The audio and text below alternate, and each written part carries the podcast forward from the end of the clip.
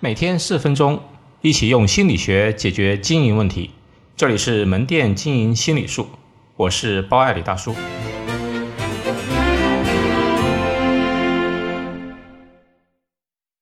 无处不在的对比销售法，出去开房住酒店有两种付费方法，一种是钟点房，三个小时八十元；第二种是一整天一百二十元。相信大部分人会选择第二种。方案一其实更多的是用来做的对比的。苹果公司推出 iPhone 七的时候呢，有三种：三十二 G、一百二十八 G 和二百五十六 G 的三种内存。其实卖的最好的是一百二十八 G，像三十二 G 跟二百五十六 G 是为了营造一种对比的效应。两款净水器，一千三百八十八元和两千三百八十八元，目前一千三百八十八元的卖得更好。那么有什么办法可以提高货单价，卖多一点两千三百八十八元的呢？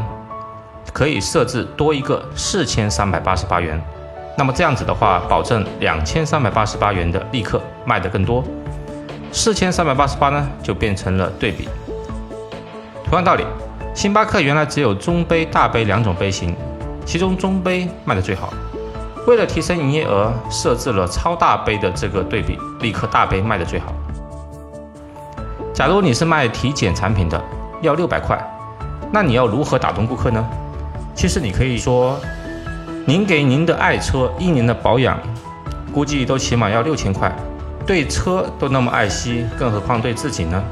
你只需要十分之一的钱，一点都不贵。这个车的六千元就是作为对比，就显得一点都不贵了。我以前买书呢，也觉得买书好贵。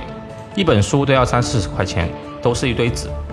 后来我是这样说服我自己的：四五本书其实也就一百五十块钱，我在外面请人吃个饭，随便可能也要一百五十块钱，相当于我一个月的阅读量只需要一顿大餐的钱。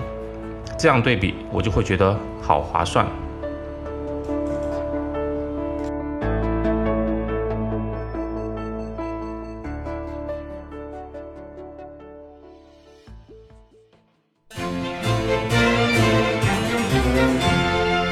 好，今天就到这里。